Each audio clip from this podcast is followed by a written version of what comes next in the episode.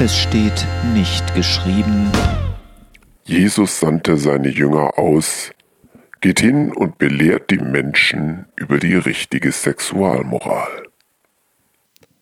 Mit großem Interesse lese ich wöchentlich ein christliches Nachrichtenmagazin, erbaue mich an geistlichen Impulsen, erfahre von Entwicklungen in Kirchen, lasse mir christliche Perspektiven auf das Weltgeschehen eröffnen und frage mich immer wieder, ob es jemals eine Ausgabe geben wird, die nicht irgendwo das Thema Homosexualität aus der einen oder anderen Richtung anspricht.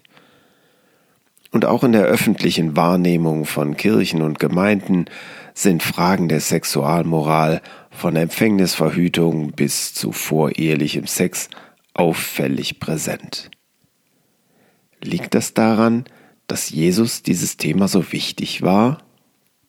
Er sagte seinen Jüngern, Geht aber und predigt und sprecht, das Himmelreich ist nahe herbeigekommen. Matthäus 10, Vers 7.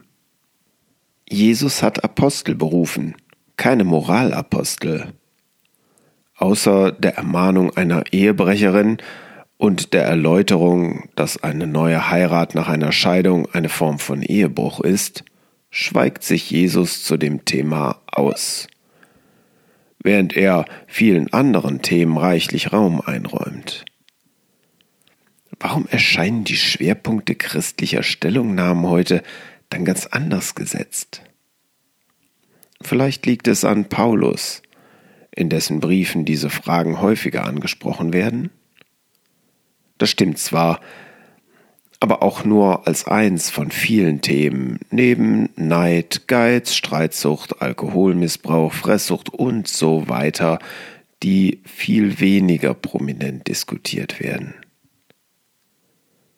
Mir ist nicht bekannt, ob schon Menschen für Jesus gewonnen werden konnten, indem man moralische Appelle an sie gerichtet hat.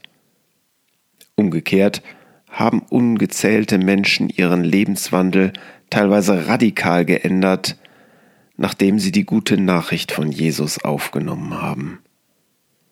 Wie schaffen wir es, dass diese Botschaft nicht von anderen Diskussionen verdrängt wird?